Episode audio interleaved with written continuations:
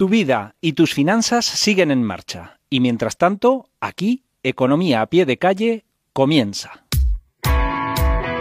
Economía a pie de calle con OVB y Luis Ignacio Fernández Irigoyen.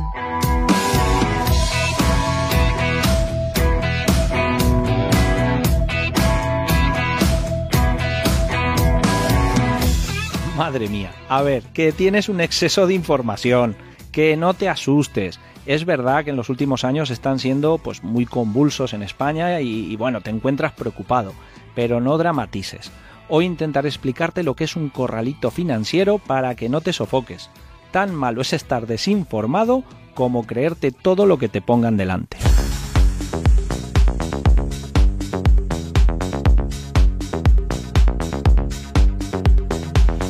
Imagina que el gobierno te dice que tus dineros en el banco se quedan bloqueados y que a partir de hoy solo podrás sacar una vez a la semana la cantidad de dinero que el gobierno te diga, no lo que tú quieras.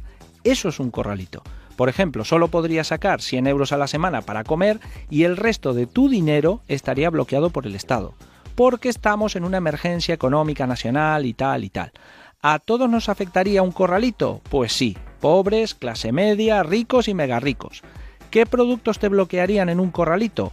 Cuentas y depósitos a la vista que tengas en tu banco. Olvídate de usar o de disponer de ese dinero. Inversiones y planes de ahorro o pensiones que estén en fondos de inversión. No te los pueden tocar. Importante que esto lo tengas claro cuando decidas organizar tus ahorros y elegir productos.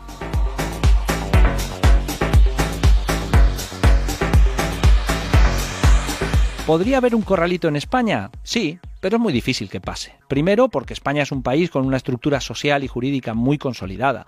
La propiedad privada en España se respeta. Y segundo, porque España es la cuarta economía europea. Europa no puede permitirse el lujo de dejarnos caer. Antes de permitir un corralito en España, Europa lo que hace es prestarnos dinero, que precisamente es lo que está haciendo ahora, por cierto.